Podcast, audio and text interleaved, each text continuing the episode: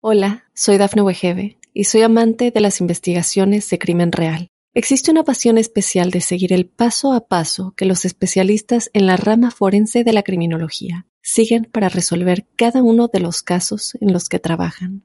Si tú, como yo, eres una de las personas que encuentran fascinante escuchar este tipo de investigaciones, te invito a escuchar el podcast Trazos Criminales con la experta en perfilación criminal, Laura Quiñones Orquiza, en tu plataforma de audio favorita.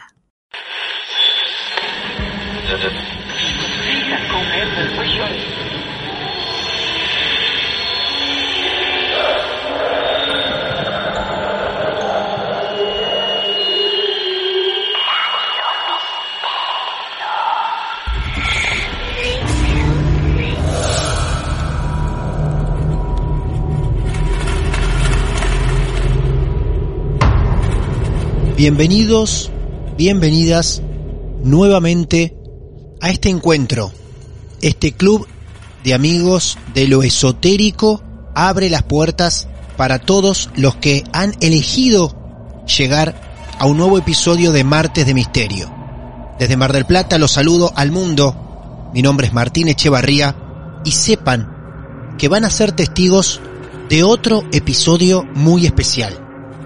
No solamente por los condimentos de la historia que están por escuchar, sino también por la realidad desesperante que la protagonista hoy está viviendo. Es por eso que a este capítulo lo titulamos Consumida. Así es la realidad de Estefanía, que en un rato se va a convertir en la protagonista principal de Martes de Misterio. Ella hace un tiempo nos escribió pidiendo ayuda.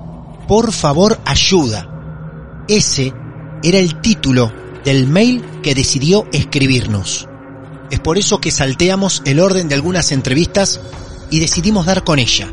Pero les tengo que anticipar un momento. En el momento que grabamos esta charla con Estefanía, tuvo un principio y un fin.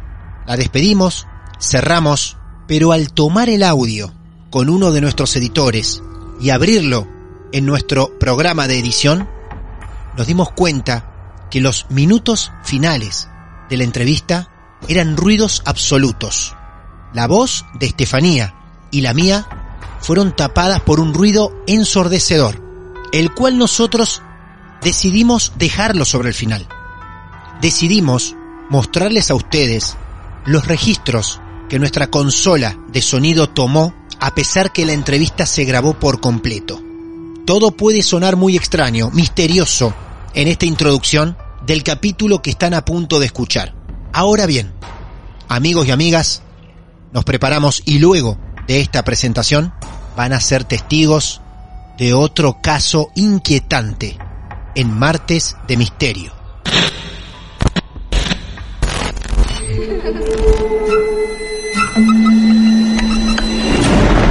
Los seres vacíos nos observan. Hasta hoy se registran muchos reportes de actividad paranormal en él. Veo cosas que no puedo explicar. Hay alguien sentado en esa silla. Está aquí. El misterio está fundamentado en el silencio. Pero ya es hora de hablarlo entre todos. Esto es...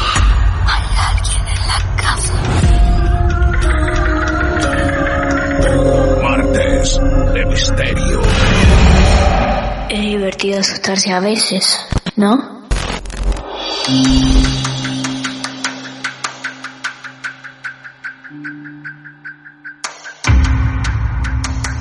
Muy bien amigos, amigas, estamos listos desde Mar del Plata o desde donde nos estén escuchando, nos vamos todos a subir a un avión imaginario para llegar hasta España.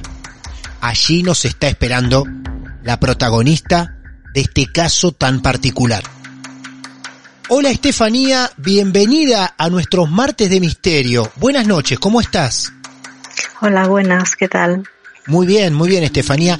Estamos llamando a España. ¿A qué lugar de España llamamos Estefanía más o menos? Galicia. Galicia, España. Muy bien. Estefanía, ¿cuántos años tenés? Yo 39. De la historia que nos vas a contar, en los próximos minutos, que todos nos vamos a enterar de qué se trata. ¿Cuánta gente sabe de esta historia? Pues de la gente de mi alrededor lo sabe mi padre y Ajá. un tío mío. Padre y tío nada más. Y- Mirá, sí. Nada más, porque después la gente con la que he contactado para que me ayudaran, claro, pero de, de las personas que yo conozco no. Bastante privada esta historia y te agradecemos a vos como a tanta gente que confía en nosotros para contarnos lo que alguna vez les pasó en la vida o muchos los que le pasa en la actualidad. De a poco, Estefanía, vamos a ir avanzando en tu historia. Esto, para ponerle un inicio más o menos, ¿arranca a partir de cuándo? Pues mira, resulta que no hay un hecho en concreto, ¿no? Hay gente que dice, de repente yo vi una luz, yo noté una presencia. Pues mira, yo creo que a lo largo de mi vida fui recibiendo señales, pero tal vez en su momento no les hice caso, porque o porque era muy pequeña, o por miedo, o por lo que sea, y entonces, pues yo me acuerdo que con veintitantos años me di cuenta que hay algo que no funciona.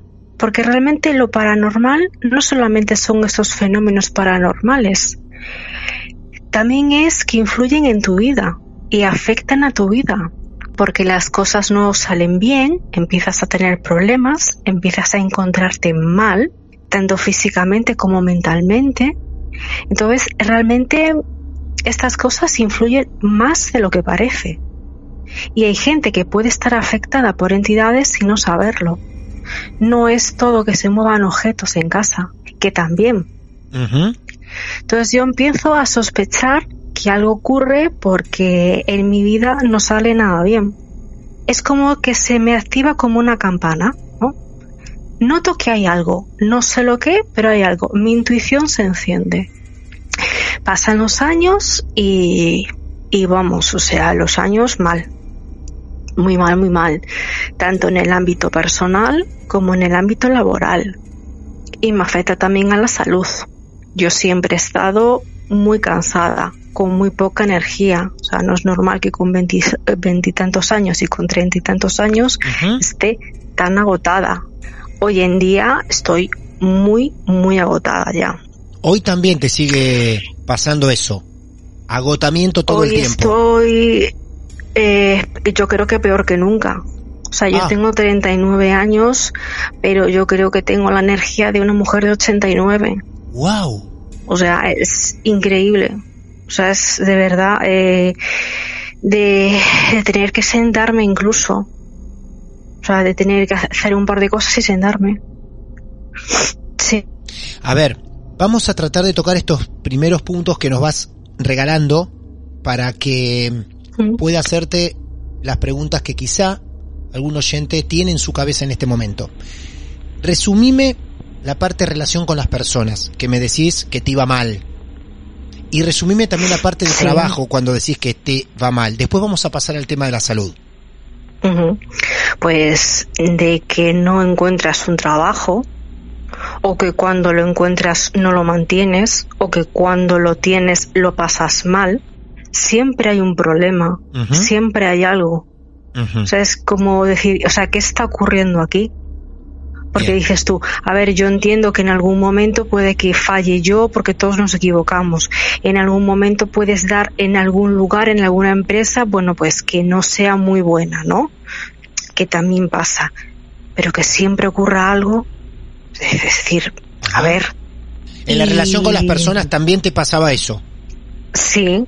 O sea, de surgir problemas, complicaciones y de tener periodos de soledad, de, de no encontrar a nadie, de decir que, que, qué me ocurre, no, porque claro, llega un momento que te echas la culpa a ti misma de que algo no estoy haciendo bien, de que, de que algo hago, hago algo mal, ¿no? Y, y no lo estoy viendo, pero es que de verdad son muchas cosas ya que ocurren y cuando son muchas cosas es por algo. Con respecto a tu cansancio, ¿Lo trataste ante un Mm. médico o alguien fuiste a hacer consultas de por qué estabas tan cansada todo el tiempo? Sí, a ver, yo me he hecho análisis de sangre y bien. Es decir, no tengo ningún problema. No problema. me dio algo, no hay Ujú. ¿No? Yo sí que he estado en consultas por depresión, porque llega un momento en que te hundes anímicamente, ¿no? Sí. O sea, pasas de consulta en consulta, de pastilla en pastilla, con psicólogos y nada funciona. Aparte yo soy muy sensible y lo único que hice fue empeorar porque los efectos secundarios me dejaban peor. Y yo me acuerdo con la última doctora, que es con la que estoy ahora, se quedó impresionada de mi caso, pero es que impresionada. Me dijo, mira, quiero saber exactamente las pastillas que te has tomado para no repetírtelas. Por favor, me las anotas. Yo como buenamente pude, con algunas cajas que me quedaron en casa, con las recetas antiguas, hice una pequeña lista, creo que no las puse todas, y cuando se la llevé me dijo, es que te has tomado todo. No. Te has tomado todo. No hay más que te pueda dar. Puedo como mucho combinarte, hacerte alguna combinación nueva, pero nada más. Qué bárbaro. Sí, sí, realmente sí, es, es así. O sea, y aparte, en la última consulta de hace unos cuantos años, porque yo estuve como un par de años sin ir, ¿no? Que me dijo, mira, es que estoy segura que esto no es patológico, porque si tuvieras algo, algún trastorno, la medicación te respondería. Y esto se me quedó clavado. Aquí hay algo más. No sé lo que es, pero aquí hay algo más. Entonces, mm, ya son muchas cosas. Y entonces eso por una parte, ¿no? O sea, eso ya por una parte. Pero entonces empiezan a suceder... mm, Ahí es el momento, raras. te interrumpo por esto, claro. Ahora vamos a las cosas raras, pero yo pienso que lo que contás Mm. del trabajo, lo que contás de, del amor, hasta ahí a muchas personas que estén escuchando este momento, como a mí también, ¿eh? Hemos pasado por periodos así, donde no encajamos directamente, pero no lo asociamos a algo paranormal. Pero acá en este punto tan especial donde entra en juego tu salud, es donde vos empezás a notar o te hacen notar que puede haber otras cosas en juego. Claro, es decir, eh, Claro. yo entiendo que todos pasamos por momentos malos, por etapas malas. Todos nos peleamos con alguien, todos tenemos rupturas, Claro. todos tenemos despidos en el trabajo. Pero que siempre, siempre por ley haya problemas, eso es muy extraño. O sea, eso no es normal. Eso no es normal. Eh, entonces, eso sí que hace sospechar. Eso hace saltar las alarmas. ¿No? Lo que pasa que, claro, mm, cuando empiezan a sucederme las cosas raras, es cuando yo también empiezo a recordar cosas que me habían ocurrido en el pasado Ahí. y que yo en su momento pues quise olvidar a lo mejor también. Mm, claro. Pero porque realmente estos temas eh, se van, a ver, ahora se habla cada vez más, pero hace unos años no se hablaba. Y en España todavía es un tema muy tabú. Sí, claro. O sea, en determinados países a lo mejor se hablará más, pero aquí en el mío no. Ya es algo que se habla mucho más de lo que vos crees. Así que, otra vez gracias por contar esta historia, que intuyo te resulta incómodo hacerlo y que te repito, vos podés contar hasta donde vos quieras. Lo importante es que te sientas Sí, cómodo vale. haciéndolo. Más si es una historia que hasta hoy te está afectando, como estamos comprobándolo, Estefanía, ¿sí? Pues bueno, muy bien. sí, bastante. Porque realmente no hay apoyo. Claro. O sea, no hay apoyo y además no sabes a dónde acudir para que te ayuden. Y la pelota se hace cada vez más grande. Y apoyas a las entidades, porque todo esto al final, ¿a quién ayuda? A las entidades a que ellas hagan más de lo mismo. Bueno, en este momento, en tu vida, en este momento del relato, digo, es cuando empezás a sospechar que empiezan a pasar cosas que las ligas con cosas del pasado también. ¿Es correcto? Claro, es decir, A ver. eh, a mí me cuesta, o sea, me cuesta asimilar y esto tarda años, ¿eh? O sea, no es de un día para otro, son muchos años en los que yo estoy muy mal, pero que no acabo de darme cuenta, o sea, sé que algo ocurre, pero todavía no sé lo que es.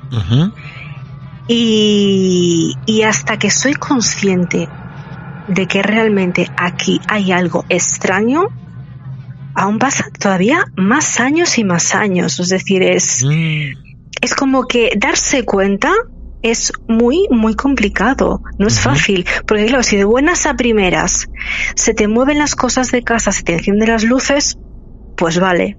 Estupendo, vale. Sí.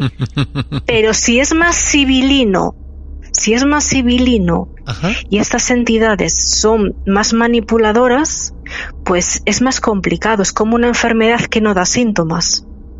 Si no tienes dolor, si no tienes síntomas, la enfermedad avanza. Eso es. Y cuando ya da los síntomas, pues Está. ya es tarde. Vos tenés 39 años, nos hablas de años, de años y de años. ¿Dónde está el quiebre? ¿Dónde, De ¿A qué edad es el momento en el que vos decís, acá hay otra cosa?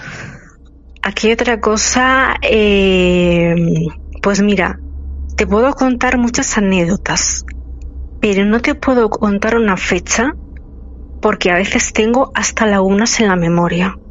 De verdad, te lo Mm, juro. O sea, sí. es como, no sé qué me ocurre a veces, como que he perdido un poco de capacidad cerebral.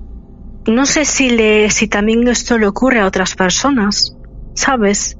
O sea, yo te puedo contar una cosa, otra cosa, otra cosa, otra cosa, pero a lo mejor no te la puedo concretar en el tiempo, fíjate exacto, tú. exacto. O no, te, o no te las puedo poner en el orden claro. que ocurrieron. Es, es extrañísimo, ¿no? Empieza, por ejemplo, con sueños muy raros. Sueños muy desagradables. Pero sueños de, de que a lo mejor, por ejemplo, esto me, me pasa mucho últimamente, que me levanto gritando. O me levanto pegando puñetazos o me levanto pegando patadas. No es normal. Eh, sueños en los que además incluso me atacan, porque a mí me han atacado, o sea, yo he sido agredida, despierta como estoy ahora y en sueños. Me han hecho daño. Es como que te llevan a otro plano y ellos hacen lo que les da la gana y el tiempo que ellos quieran, claro. Yo te puedo contar el episodio más brutal Sí. que yo pasé. Esto fue hace años, esto fue hace años, ¿eh? Desde entonces duermo con la luz encendida, con una linterna y con unas bombillas en mi mesilla, para que la luz no se me vaya. Y he aprendido a protegerme, claro. Tengo mi medalla de San Benito, tengo el agua bendita que me lo echo todas las noches, porque no me quedó más remedio que protegerme. Pues yo estaba en cama por la noche, casi ya de mañana, pero en ese momento yo estaba despierta. O sea, no fue un sueño. Esto como yo estoy ahora, realmente despierta. Y yo estaba boca abajo, en cama. que Es una postura que a mí me gusta. Y resulta que en ese momento se me puso algo en la espalda. Noté algo en la espalda y me inmovilizó. Y me quitó la audición. Y empecé a escuchar un pitido que nunca jamás había escuchado en mi vida. Ese pitido era muy extraño, nunca, nunca lo escuché. Bueno, pues solamente escuchaba ese pitido, no me podía mover, tenía algo en la espalda y me clavaba algo afilado No. en la espalda y en los costados. Ah, por Sí. Dios. Ah, por Dios. Algo afilado en la espalda, sí, sí, en los costados y en la espalda, hasta que le dio la gana. Cuando se fue, yo ya no estaba inmovilizada, pero no podía moverme del pánico que tenía. Obvio. Yo hasta que pude mover el brazo hasta la mesilla y encender la luz, aún pasó tiempo. Y estaba sudando, porque yo tengo a veces unos cambios corporales tremendos. Yo sé que cuando están cerca sudo mucho, me suele, me suele pasar. Y desde entonces duermo con la luz encendida. Y me acuerdo que de que por aquel entonces yo me quedaba despierta hasta el amanecer del miedo que tenía y dormía por la mañana. ¿Eso te pasó en el mismo lugar, en la misma casa que estás ahora? Sí, porque yo casa. siempre he vivido en la misma casa, en la misma casa. Y claro, yo me asusté tanto, yo me asusté tanto, tanto, tanto, tanto. Esperé porque claro, yo me quedé en shock en cama. Me quedé en shock, después me levanté, fui a la cocina, mi padre estaba allí, comencé a llorar, a llorar, a llorar, a llorar, pero vamos, o sea, fue increíble. Y sentí tanto miedo que las noches siguientes dormí con mi padre, Con tu papá. porque ¿Qué te, estaba qué te decía tu papá en ese momento? él no lo comprendía. O sea, no es que no me creyera, pero es que no entendía qué estaba ocurriendo. O sea, decir, todo esto, o sea, uno puede entender que vaya por la calle y le ataque un delincuente, pero en tu propia casa que ocurran estas cosas, es que mm, yo ya es lo que te comentaba antes, que es que en España hay cosas que cuestan creer. Hola, soy Dafne Wegebe y soy amante de las investigaciones de crimen real. Existe una pasión especial de seguir el paso a paso que los especialistas en la rama forense de la criminología siguen para resolver cada uno de los casos en los que trabajan. Si tú, como yo, ¿Eres una de las personas que encuentran fascinante escuchar este tipo de investigaciones? Te invito a escuchar el podcast Trazos Criminales con la experta en perfilación criminal, Laura Quiñones Orquiza, en tu plataforma de audio favorita. Ahí más o menos de este episodio, ¿sí podés decirme si tenías más de 20 años? Aproximadamente. Sí, sí, esto fue hace unos cuantos años. Ah, bien. Es decir, las cosas ya raras que te estoy que te voy a contar ya sucedieron en los últimos años. En los últimos años, cerca de los 30 más o menos. Sí. Sí, sí, en los 30 y largos ya. Lo, las anécdotas que te cuento ahora ya son de, de los últimos años. Claro. En las que, porque hasta estos últimos años, yo realmente no era consciente que tenía entidades aquí. Por eso te estoy diciendo, yo pasé muchos años mal. Sí, por supuesto. Muchos muchos años con la mosca detrás de la oreja, pero sin saber exactamente qué era. Eso es. Y hasta estos últimos años, estos últimos, no supe exactamente qué era. Y el ataque más grave que tuve fue ese. Y yo me acuerdo que dos noches después, dos noches después, estando en la cama con mi padre, noté que también estaba despierta, porque claro, dormir, lo que se dice dormir, pues no dormía mucho. Eh, noté que algo me agarraba por el tobillo y volví a escuchar ese pitido. Ese pitido que en mi vida lo había escuchado, pero yo reconocí ese pitido de hacía dos noches. ¿Con qué lo puedes comparar el sonido? Pues mira, no te lo puedo comparar con nada porque no lo escuché jamás en mi vida. Jamás, o sea, es que no te lo puedo, no te lo puedo, no, de verdad. Y entonces, eh, como no estaba inmovilizada en ese momento, me revolví toda y empecé a rezar el Padre Nuestro. Y esa cosa desapareció. Ahí sí pude librarme. Pero porque no estaba inmovilizada, claro. Claro, obvio, obvio. Sentís que te tocan los pies. Cuando decís esa cosa desapareció, vos igualmente, como te pasó cuando estabas en la cama boca abajo, vos nunca ves nada hasta ese momento. Exactamente, siento, o sea, de hecho yo estaba a oscuras, o sea, yo estaba a oscuras, yo no veía nada, ¿no? Y, y, yo lo que siento es como si un amigo te va a gastar una broma y te agarra pues por el tobillo, o sea, notas realmente que alguien te agarra. ¿Te quedan marcas de esos momentos, de los dos que nos contaste hasta ahora? Yo realmente no me he visto marcas. También es verdad que justo en ese momento no me fijé en la espalda. O sea, los días posteriores no me fijé, es que ni me fijé en la espalda. Claro. Pero más de una vez, más de una vez, yo al ducharme he notado pequeñas costras en la espalda, pequeñitas. Y no sé si soy yo que me araño sin querer cuando me rasco, que tengo la piel muy sensible, o que a lo mejor no soy yo. Pero sí es verdad que he notado pequeñas costras en la espalda. Eso sí, y entonces, pues nada, me pasé la noche rezando al Padre Nuestro. Volví a dormir en mi, en mi cama y desde entonces llevo años durmiendo con la luz encendida de la mesilla, con una linterna por si acaso y con bombillas de repuesto por si se me funde esa. Y aún así he rezado el Padre Nuestro muchas veces, muchas veces. Y me pasa una cosa curiosa porque a veces cuando he tenido sueños muy desagradables, a veces cuando he notado que algo se posa en mi cama, yo intento rezar el Padre Nuestro y no me sale, como que se me olvida. Pero yo soy muy cabezota y vengo otra vez y hasta que me sale no paro. Sin embargo, si voy al cementerio y a orar a mis familiares fallecidos, me sale a la primera. Qué curioso. Como si no me dejaran orar, ¿no? Es una cosa así como, como curiosísima. Pero lo que más, esas fueron las dos veces que, que, fui, que fui agredida despierta. Porque realmente lo que hacen es agredirme en sueños. ¿Quieres tú, eso es un sueño. No, a ver, yo sé distinguir lo que es un sueño a como que que me agarran, como que te agarran y te llevan como a otro plano. O sea, no es un sueño realmente el sueño. Yo me acuerdo una vez que yo estaba, yo era consciente que estaba en un sueño y estaba deseando despertar como quien está metida debajo de, mm, del agua y quiere salir para afuera. Bueno, pues había una cosa que me rodeaba por la cintura como una especie de cuerda o, o no sé. Había algo alargado que me rodeaba la cintura y alguien apretaba esa cuerda y a mí me hacía daño y soltaba, apretaba y soltaba, apretaba y soltaba. Y, y realmente yo sentía el dolor. Y ah, bueno, y aparte de, de, de los sueños como esos más, eh, sueños que ves a familiares poseídos, wow. ves o a gente poseída, Perdón, perdón, o, perdón, o perdón. ves, sí, sí. Vos me estás diciendo que has soñado. Yo, entre tantas entrevistas que hemos hecho, hablamos de sueños. Pero esto es un dato que no teníamos hasta ahora en Martes de Misterio. Vos soñás familiares o gente poseída. Sí.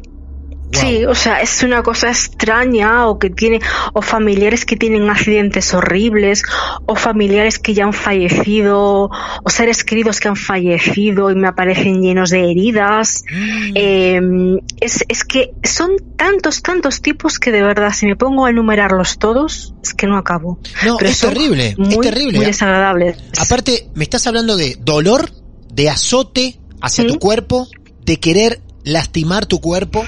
Me estás hablando de ver ¿Mm? gente sufrida, lastimada, muy lastimada.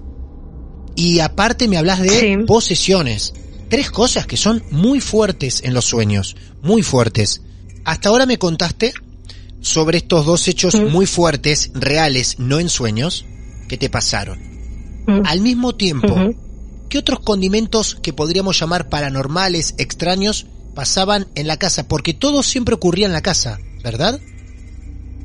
Sí, a ver, yo siempre viví en la misma casa, pero si por ejemplo hacía, que no soy de viajar, ¿no? Pero si hacía un pequeño viaje de unos días, ese viaje salía mal. Ah, Ese viaje yo, lo- yo lo pasaba mal, wow. por lo que fuera. O sea, eh, sí, o sea, yo creo que lo que sea a mí me acompaña. Pues mira, hechos también me, me pasó, bueno, es- que esto, si lo cuento, no me cree nadie, porque es que esto es surrealista, pero claro, en el momento no pensé grabarlo porque lo que pensé es salir corriendo. Yo le tengo eh, mucha fobia a las arañas, mucha. Entonces yo un día me levanté, fui a la cocina y antes de la cocina tenemos la entrada de la casa. Bueno, pues allí había una araña en la pared. Esa araña me pareció un poco rara era un poquito más grande de lo habitual para un apartamento, porque yo vivo en un edificio, ¿no? Y no, es- no es una casa, no estamos en el campo y bueno, en fin, ¿no? Entonces cojo pues una zapatilla, le doy con todas mis fuerzas y la araña pues cae a una esquina y bueno, se la ve patas para arriba, rota, vamos, de decir, ya está, se acabó. Pero como les tengo mucho asco y mucho miedo, pues cogí el producto de los cristales y la ahogué. O sea, aparte de que le di un zapatillazo tremendo, le eché el producto para ahogarla. Por si quedaba algún resto, vamos, o sea, por si quedaba, si estaba un poco viva. Bien. En eso que yo, yo me acuerdo que dejo la zapatilla en el suelo al lado de la esquina, me ausenté, no sé si llegó al minuto, creo que no, y cuando vuelvo veo que la araña estaba viva No.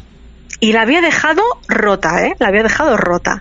Al otro lado de la zapatilla, el líquido de limpia cristales reabsorbiéndose en la esquina y la araña era más grande. No puede ser. Mira, No puede ser esto que nos estás contando, es increíble. Eh, nos estamos imaginando todos ese momento. Vos le tiraste, es increíble el miedo que estás transmitiendo que le tenías a esa araña, que hasta le tiraste líquido para limpiar vidrios, cristales, como para terminar Sí, de sí, sí. liquidarla. Le pegué un zapatillazo directamente, se cayó la esquina toda rota, patas para arriba, aún así la rematé, que no hacía falta, pero la rematé ahogándola en producto de cristales. Cuando me senté unos segundos, pues estaba del otro lado de la zapatilla y más grande. Y cuando fui a acercarme a coger la zapatilla, empezó a mover compulsivamente las patas. Ah, no. Que yo me quedé, ya dije yo, esto no puede ser, no puede ser. En ese momento me armé de valor, no sé cómo, no sé cómo, y empecé a zapatillazo limpio otra vez. Pero otra vez. Y esta vez hice otra cosa. Cogí, la aplasté, pero totalmente, y dejé la zapatilla encima de la araña. Y así todo el día. Y yo de vez en cuando iba, levantaba la zapatilla, veía que estaba la araña No. y la volvía a dejar Un sí, rato. hasta por la noche. Claro. Hasta por la noche. Y pues por la noche cogí mucho papel, muchísimo papel, cogí la araña y bajé a la calle y la eché al cubo de la basura. No la quería ni en la basura de mi casa. No, nada, claro. Muy bestia todo. O sea, Sí, muy, muy. Que me han pasado cosas Sí. muy, muy bestias. Es más, me ha- a mí me han llegado a recomendar varias veces exorcismos a mí. ¿A vos? a mí, no la casa, a mí. Pero yo, eh, primero, no encontré a nadie que me lo hiciera. Y bueno, había, había una señora que sí quería hacerlo, pero no me daba mm, garantías esta mujer. Me decía, mira que te lo saco a ti, pero se puede meter en tu padre, cuidado. Y yo, pues a mí si me dices eso, yo no voy a hacer nada, ¿sabes? O sea, porque... Es decir, no, no. Y aparte que me comentaba, te lo tengo que meter dentro para sacártelo. Y yo, mira, no estoy entendiendo nada. Yo no soy muy experta en la materia, pero yo prefiero no hacerlo. Aparte tampoco encontrábamos a personas porque ella me dijo, oye, que a lo mejor necesitamos a alguien que te sujete porque sueles, Sí. soléis tener mucha fuerza Ujú. soléis tener mucha fuerza y como no encontramos, pues entonces yo entre unas cosas y otras yo no veía esta situación segura. Porque a mí que me diga, mira, que te lo saco a ti y se lo meto a tu padre, que puede suceder, no me parece No, claro. un procedimiento lógico. Claro. No, no. Pero sí que me lo han, me lo han recordado. O sea, me, me lo han dicho, sí, sí, háztelo, háztelo. Pero, pero no. Porque yo cada vez que acudo a alguien, siempre al final se acaba agafando. Siempre. O que o, sa- o salgan corriendo, o me han engañado, o bueno, en fin, o creen que lo han echado y no lo han echado. Porque yo, mi humilde opinión, yo creo que son entidades malignas no creo que sean personas fallecidas. Porque una persona fallecida es imposible que tenga tanto poder. ¿Qué dice tu papá hoy en la actualidad? Él está desesperado. Ah, también. Él está, es decir, él me cree porque él no ha experimentado nada de esto. Pero él está desesperado porque yo he llegado a un punto en que me cuesta salir de la cama. No. me tienen consumida, me tienen consumida. Y a veces hay días que me tiene que obligar a comer, pero hace tiempo que, que no me peso. No sé, debe ser como que juegan con la mente, como que la manipulan de una forma siniestra, realmente. El año pasado, a finales del 2020, Perdón, perdóname un segundo porque se está... ¿Me escuchas ahí? Sí, Ahora- yo te escucho bien. Ahora me escuchas bien, Estefanía, bien. Bueno, porque estamos perdiendo parte de la, de la comunicación. Pues lo que comentaba es que habían dos personas, bueno, no solamente fueron ellos, vinieron más, pero justamente una pareja vino a finales del año pasado. Y me acuerdo que cuando entramos todos en la habitación, esta pareja, mi padre y yo, y vimos la lámpara de mi cuarto moviéndose que parecía la bola de una discoteca. Ah, no puede ser, no me digas. L- Nos dejó a mi padre y a mí traumatizados. Es decir, obviamente quería intimidarnos. Sí, por Obviamente, de hecho, el chico, porque era un chico y una mujer, recibió un empujón. El chico, yo escuché un golpe, ¿no? Y yo, ¿qué pasó? No, es que me ha empujado. Y yo, ay, Dios mío, ¿sabes? O sea, en plan de. "Uf, Es que, ¿sabes? O sea, en plan, Dios mío bendito, menos mal que no, no me empuja a mí, porque me llega a empujar a mí y yo meto un chillido horroroso. Horroroso. Es que, a ver, ha venido gente a mi casa. Hubo gente que a distancia me ha hecho limpiezas. Hubo gente que me ha dicho, haz esto, haz lo otro. O sea, es que se han hecho aquí tantas y tantas cosas. Yo también tengo miedo porque por el camino yo creo que hay gente con intención y otras sin intención de haberlo empeorado un poquito las cosas. Porque también es verdad que hubo gente que me engañó literalmente. Yo sé de una mujer que se hizo pasar una exorcista por la iglesia católica y llamé a la archidiócesis que ya me decía y no la conocía ni él ni a su compañero. Oportunistas del estuvo- momento que juegan con la Eh, desesperación de la gente y el dinero. Entonces creo que hay mucha gente que no ha sabido tampoco tratar, ¿no? O sea, si tú vas a dedicarte a esto cobrando, ¿no? Por lo menos mm, que tengas un trato, eh, ¿cómo decirlo? Un trato con delicadeza, comprensivo. Porque ya somos personas que estamos física y mentalmente muy gastadas, Muy gastadas, muy claro. delicadas. Vos sabés que a mí me llama mucho la atención, de hecho seguramente va a ser el título de esta historia, la palabra que utilizaste, la descripción que utilizaste, que es consumida. Ese cansancio, Sí. esas ganas de no salir de la cama por días, de no querer comer también. Claro, es decir, es que es lo que comentaba un poco al principio, que estas entidades no solamente mm, manejan los fenómenos paranormales, cuando atacan, atacan a la persona. ¿Y cómo la atacan? Pues tanto en el plano físico, en el plano mental, en el plano espiritual, por todos los lados.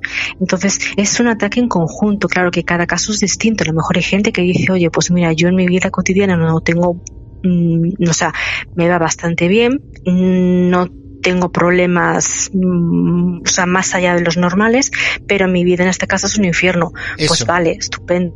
eso, Quiero- claro. Bueno, que estupendo no, pero quiero decir, quiero decir, se enfoca ahí, pero a lo mejor otro caso es que mm, tienes en casa un ambiente súper tenso, todos son problemas con la familia, no te salen las cosas bien, te encuentras mal o de repente vas al médico porque te encuentras mal y ningún médico te encuentra nada y vas de consulta en consulta rebotando. Eso también ocurre a mucha gente. Estos ataques eh, van mucho más allá de lo que la gente se cree, pero mucho más allá. Y ahora quería comentar las dos cosas que me pasaron eh, hace ya bastante tiempo y que yo en su momento tal vez yo lo negué, uno porque era muy niño y el otro porque era muy joven y, y bueno, pues a lo mejor tal vez, eh, no sé, nadie me iba a creer o no me lo creí yo.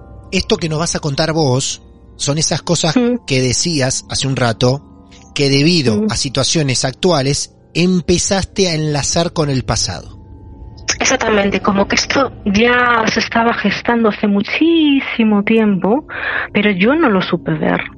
Yo, o sea, no lo supe ver o no, no lo comprendí, porque a ver, es que es muy difícil comprender estas cosas y más que desde pequeños no somos educados.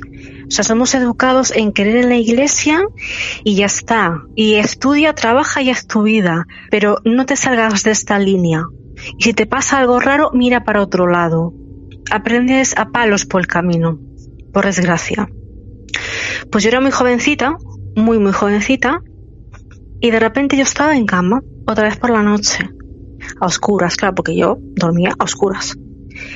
Y aparezco en cama invertida, los pies en la almohada y la cabeza abajo. Estaba boca arriba, estaba destapada, ni sábanas, ni manta, ni nada. Y yo me quedé en plan, ¿qué ha pasado aquí? Estoy al revés, destapada, Claro. en plan, ¿qué ha pasado? Y mi cabeza estaba girada, sí, sí, yo estaba alucinando. Sí. Y mi cabeza estaba girada hacia la puerta de mi cuarto que estaba abierta. Yo no veía nada, estaba todo oscuro, pero yo sabía ahí que había algo malo. Había algo ahí, no sé lo que, pero había algo. Y en eso de repente despierto como si saltara de un lugar a otro. O sea, no fue el despertar de un sueño normal y corriente, no. Fue como eso si pasara de un sitio a otro. Y despierto en la posición normal, con la cabeza en la almohada, de lado, tapada. Y yo, ¿qué ha pasado? ¿Qué ha sucedido? No entiendo nada. Y claro, me quedé así. Pero eso en su momento no lo comprendí. Claro, fue un hecho aislado también, que no te pasaba tan seguido, ¿no? Claro, Claro. fue un hecho aislado, fue un hecho aislado, no lo comprendes, no lo entiendes, eh, y, y dices, esto es que, que- ¿qué ha pasado? Pero ahora, después de tantas cosas, yo recuerdo eso y digo yo, claro, eso es lo que me quería decir, estoy aquí. Yo era muy jovencita, o sea, no, de hecho se puede decir que ni creía en estas cosas. Y la lección que he aprendido es que no importa si crees o no, importa si existe o no existe. Eso es. Y hay otro hecho más que me dijiste, ¿no? ¿Que te pasó de jovencita? Sí. No, yo era una niña muy, muy pequeñita. Eh, yo siempre lo achaqué a una pesadilla. Pero hoy en día tengo mis dudas porque ¿quién recuerda una pesadilla treinta y pico años después? ¿Alguien tiene la capacidad para recordar una pesadilla tanto tiempo? Qué buen Mm. detalle acabas de Sí, presentar. ¿verdad? Pues yo era una niña pequeñita y bueno, pues a lo mejor tenía tres, cuatro años, no sé, por ahí, ¿no? Y en eso que de repente en mi habitación se presentó lo que para mí era un payaso. Recordemos que yo era pequeña y para mí, pues a lo mejor vi un, un ser y yo, pues en mi mente le di el concepto de payaso, porque era muy feo. Otra vez un payaso. Te puedo garantizar que cada vez que en nuestras historias se menciona un payaso, hay gente que empieza a sentir escalofríos en el cuerpo. Hola, soy Dafne Wegebe y soy amante de las investigaciones de crimen real. Existe una pasión especial de seguir el paso a paso que los especialistas en la rama forense de la criminología siguen para resolver cada uno de los casos en los que trabajan.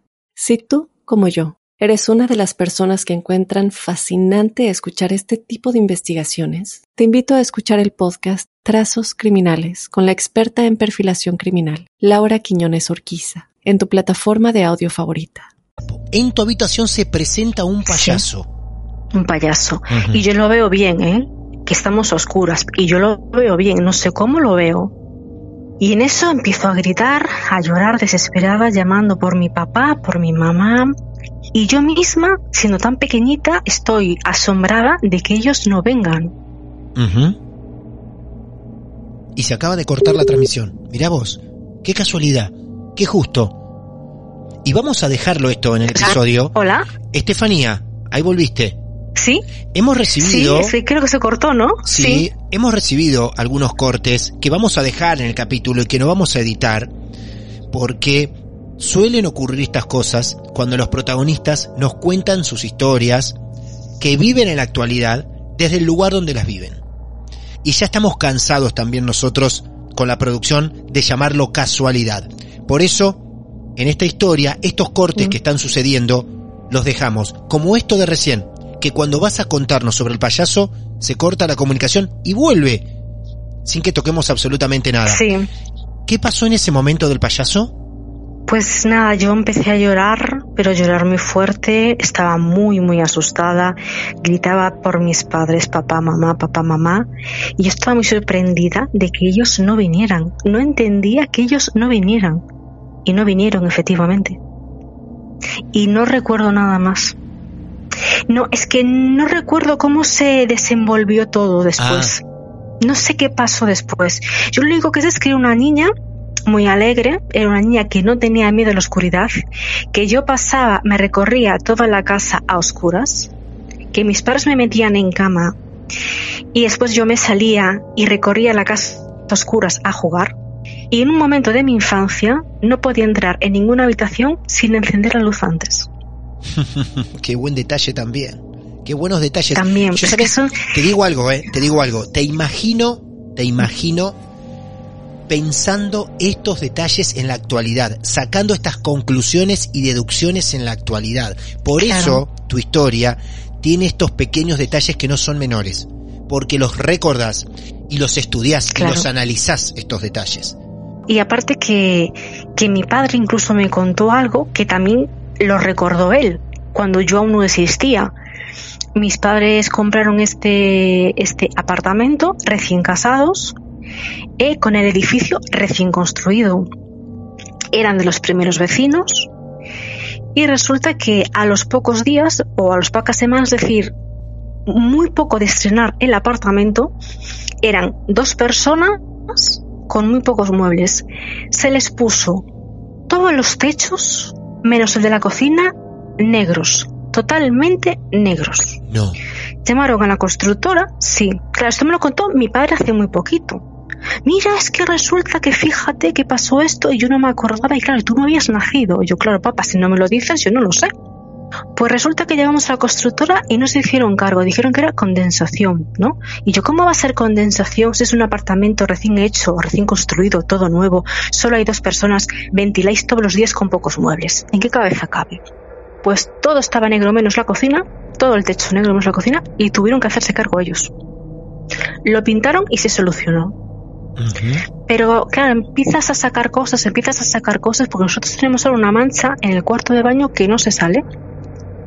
La pintamos, sale. La arreglamos, sale. Tenemos una mancha de humedad tremenda en el cuarto de baño. Y hagamos lo que hagamos, es como que se va poco a poco comiendo el techo del cuarto de baño. Por eso mi padre recordó lo que había sucedido ahí. No, no, no, lo que los detalles que tiene esta historia son escalofriantes. Macabros. Porque son macabros, son porque macabros. si ese techo o ese departamento sufría de condensación, lo que ustedes pintaron hubiera vuelto a salir, más allá de la otra mancha. O sea que si de un día para otro ese techo se puso negro, fue por algo que no era muy normal. Y es No, todavía... aparte de eso, recién, no, Sí. no, recién construido, recién Claro. construido. Ahí- No, no, imposible. Y ahí estamos otra vez con los problemas de conexión que vamos a seguir respetando. Por más que suene desprolijo esto, lo vamos a seguir respetando.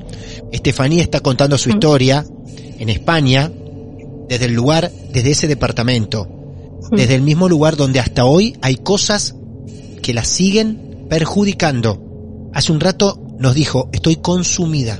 Estefanía, hasta donde vos quieras y puedas, y no te haga mal, contanos los últimos hechos que en la actualidad hayas sufrido o vivido de forma tan extraña.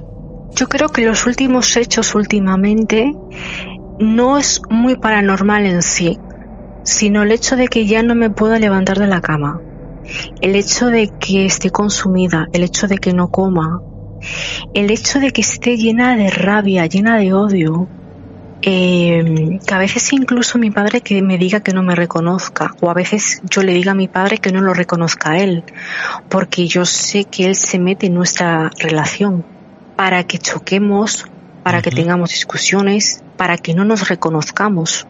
Eh, yo he notado una sombra en el cuarto de él. Yo he echado agua bendita por toda la casa. Pero, o sea, yo me he bañado en agua bendita, yo he bebido agua bendita, eh, en fin, solo me falta cocinar con agua bendita. Pero cuando, ¿sabes? Cuando ya te dicen que a lo mejor ni te reconocen, yo sé que es verdad que estoy llena de odio, que estoy llena de rabia, pero llega un punto en que dices tú, mira, yo lo que quiero es descansar en paz, que no quiero nada más, simplemente descansar en paz. No quiero causar daño a nadie más, porque mi tío sabe lo que ocurre, mi padre se lo contó a su hermano, y el año pasado, después de contárselo, y esto mi tío tardó un año en contármelo. Pues a los tres meses después de contarle lo que me sucedía, obviamente él intentó ayudarme, buscar a alguien, él recibía como una visita mensual. Él estaba acostado en su cama y él notaba algo que se le ponía encima, como una masa oscura, y así cada mes. Y él lo que hacía era orar, orar muchísimo para que esa masa desapareciera. O sea, no son imaginaciones mías, está atacando a, más personas. Cada vez que yo intento hablar con alguien, intento entablar una relación, esa relación al final acaba mal. Es muy fuerte. Yo me enfadé muchísimo porque mi tío no tiene por qué estar pasando por esto, por el simple hecho de quererme y de ayudarme. Es Es- más, le apareció el crucifijo que tiene en su cama boca abajo, que Boca tengo abajo. fotos. Claro. Sí, tiene un pequeño crucifijo en el cabecero de su cama. Me llama un día y me dice, mira, me apareció el crucifijo boca abajo. Yo entiendo que puede ladearse. O sea, no lo entiendo porque yo no me muevo tanto por la noche en cama, pero bueno, en fin. Sí. Pero ponerse boca abajo, ¿cómo se pone un crucifijo boca abajo? Sin que nadie lo toque. Pues es extraño, ¿no? Por supuesto que sí. Son demasiada, Demasiadas demasiadas, cosas, extrañas, demasiadas cosas extrañas. Sí. Entonces hoy por hoy eh, creo que con el agua bendita y la medalla de San Benito estoy intentando, toco madera, evitar los ataques graves, graves, ¿no? Pero tampoco sé cuánto tiempo voy a resistir. Yo le quiero contar a los que estén en este momento siguiendo el episodio de nuestra nueva amiga de España, que Estefanía no es, hasta hoy, oyente de Martes de Misterio. Estefanía llegó a nosotros a través de un mail que nos escribió, que el encabezado, es lo único que voy a contar, dice, por favor ayuda. A través de recomendaciones de otros, llegó a nosotros para contar su caso, para que todos ustedes lo vivan junto a nosotros con el respeto que siempre sigue en cada historia, y para ver de qué forma podemos ayudarla a Estefanía. Ahora yo te quiero preguntar, por eso conté esto, Estefanía, lo siguiente. ¿Ocurrió algo? ¿Hubo un quiebre fuerte para que vos escribas ese mail al programa diciendo, por favor, ayuda?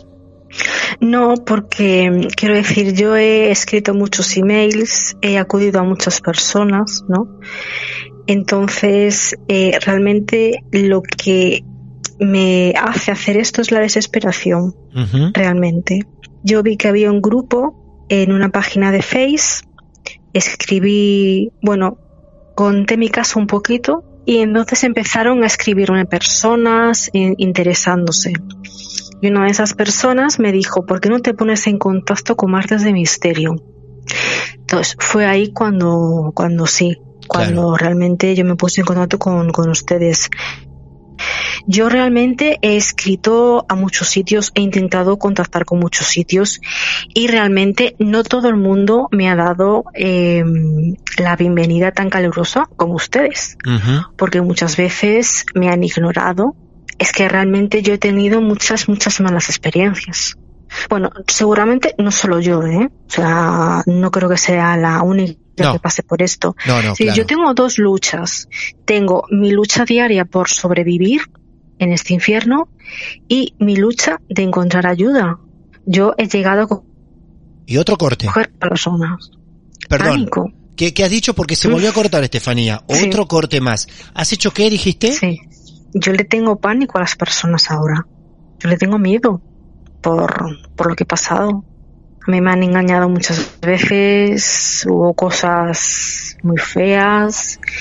Es que, vamos a ver, hay que tener no sé cómo, no sé qué palabra elegir, mucha templanza tal vez, porque cuando te enfrentas a una entidad tan burlona, para desenmascararla es muy difícil. De hecho, a día de hoy he perdido totalmente la esperanza de que haya un solo ser humano en este planeta que pueda desenmascarar lo que hay aquí. Después de tantas palizas que me he llevado. He perdido la fe completamente. Tu situación, la verdad, es de alerta, ¿eh? De alerta. No te quiero preocupar porque ya nos estás contando todo esto y la máxima preocupada sos vos, pero consumida, ya no saber qué hacer, estar desesperanzada, son todos términos que nos estás dando de esta realidad, de tu presente. Esto no es del pasado. Esta historia no tiene un corte. ¿Quién sabe dónde lo tendrá? No, sigue, y sigue, y sigue, y, sigue, y cada vez peor. Claro, porque si realmente esto, como dice mucha gente, se remonta a desde siempre, pues llevo toda mi vida así. Y los últimos años peor, claro. Hoy trabajas. Porque cuando ya eres consciente, no. Hoy no tenés no trabajo. Puedo, tampoco. No podés. No, no. Desde hace muchos años. Tu vida está centrada. Yo no tengo nada. Yo no tengo nada. O sea, tu vida pasa todo el tiempo por estar dentro de esa casa y gran tiempo en la cama. Y quiero recordar que ya nos contó Estefanía sobre estudios médicos que se hizo, ¿eh? Pasó por psiquiatras, como ella dijo, fue medicada en distintas oportunidades y aparte por estudios de su cuerpo, de su sangre, de todo, ¿eh? Tengo un certificado de un psicólogo en el que obviamente pues certifica que yo no tengo, como dicen en el argot de ellos, eh, las patologías duras o los síntomas duros. O sea, en plan alucinación, brote, no. O sea, lo que obviamente sí que tengo depresión, porque sí, pero causada por esta situación que yo tengo, ¿no? Eh, que tengo ansiedad, que tengo nerviosismo, claro, sí, lógico. Estefanía, la verdad que hiciste muy bien en escribirnos, porque esta historia merece ser contada y conocida por todos los que habitualmente nos escuchan y los que se van sumando cada semana a nuestro mundo de Marte de Misterio y porque por lo menos tenemos el compromiso de hacerla llegar a quienes habitualmente colaboran con nosotros, que son nuestros amigos profesionales. Yo entiendo que algunos de ellos te pueden marcar un camino, dar una señal, como para decir, mira, probá por este lado. Sí, a mí me gustaría que, mm, porque eh, me es tan importante que me ayuden como que me expliquen qué está ocurriendo. Eso es. Necesito respuestas. Claro. Necesito realmente respuestas todo lo que están haciendo estas entidades. Ellos están haciendo una labor estupenda. Están haciendo el trabajo que tienen que hacer. claro, claro. Exactamente. Y no me quiero imaginar las veces que lo han hecho.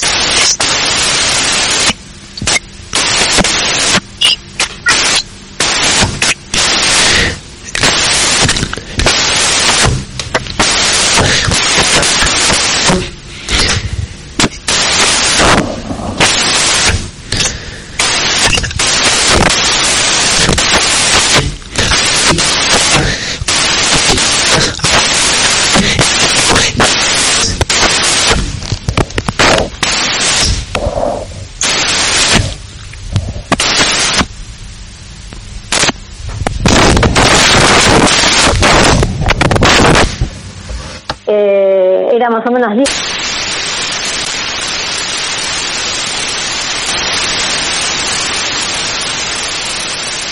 Y esto mismo que acaban de escuchar es lo que les anticipé en el inicio, en la introducción de este episodio. La entrevista en el momento que la registramos tuvo un principio y un final de manera impecable, con la despedida, como solemos hacer, de Estefanía. Sin embargo, cuando este audio lo tomamos para llevarlo a edición, nos encontramos con esta terrible interferencia, que lógicamente nos sorprendió a todos los que hacemos Martes de Misterio. Seguramente retrocederán, volverán a escuchar una y otra vez la entrevista y sobre todo este extraño momento al final. ¿Cuántas cosas se escucharán en medio de todo eso? Lo cierto es que nosotros seguíamos adelante hablando y nuestras voces fueron tapadas absolutamente por estos ruidos extraños. Pero hay un momento exacto, mucho más extraño que este ruido, que quiero destacar y volver a escuchar. Habrán notado, sobre el final de este ruido, que se escucha una voz muy clara, una mujer hablando, durante dos segundos nada más. Esa mujer, si prestan atención, no es Estefanía, no tiene el acento español, y lo más curioso de todo es que nunca participó una tercera persona de esta entrevista. Ahora, ¿quién es o cómo llega esta voz que van a escuchar en medio de esta telaraña de sonido insoportable? Escuchemos. Eh, era más o menos 10. Eh, era más o menos 10. ¿Se dieron cuenta? Claramente no es Estefanía. ¿Por qué aparece esa voz allí? ¿Quién es? ¿Qué está contando? ¿Cómo es que llega a nosotros si en la grabación original nunca participó una tercera persona? Quiero contarles que nuestros amigos profesionales ya escucharon este caso y todos quedaron sorprendidos. Todos coincidieron en que nuestra protagonista necesita ayuda real. Es por eso que estamos difundiendo su historia. Si conoces algún profesional, algún colega que trabaje en España y que pueda visitar la casa de Estefanía, lo estamos necesitando. Ponete en contacto con nosotros a través de algún mensaje privado porque la única solución posible que divisamos entre nosotros y nuestros profesionales es que alguien pueda visitar su casa en España. Cualquier ayuda que puedan acercarnos será bienvenida. Y todavía les quiero regalar una pequeña observación, no menor. Durante la historia, Estefanía habla de un ruido, un ruido insoportable que nunca escuchó en su vida. ¿Tendrá que ver este final desprolijo, repleto de ruidos, con lo que nos contó Estefanía en su historia? Consumida. Así llamamos a este capítulo. Así es la triste y preocupante realidad de nuestra nueva amiga de España. Mi nombre es Martín Echevarría y si alguno de ustedes tienen su historia real para contar, saben que aquí estamos. Arroba Martes de Misterio en redes sociales. Martín de Radio es mi red personal también. Nos mandan un mensaje privado y estaremos para escucharlos sepan que en algún momento vamos a llegar hacia cualquiera de ustedes. Nos alimentamos de casos reales, justo cuando creían que ya nada podía sorprenderlos. Hasta el próximo episodio. Muy buenas noches.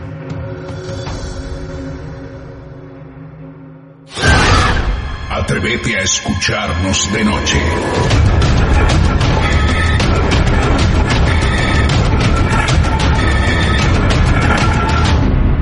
A estos seres les gusta la sangre. Martes de Misterio.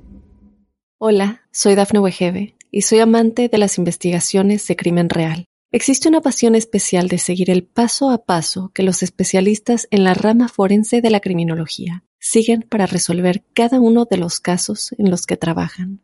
Si tú, como yo, eres una de las personas que encuentran fascinante escuchar este tipo de investigaciones, te invito a escuchar el podcast Trazos Criminales con la experta en perfilación criminal, Laura Quiñones Orquiza, en tu plataforma de audio favorita.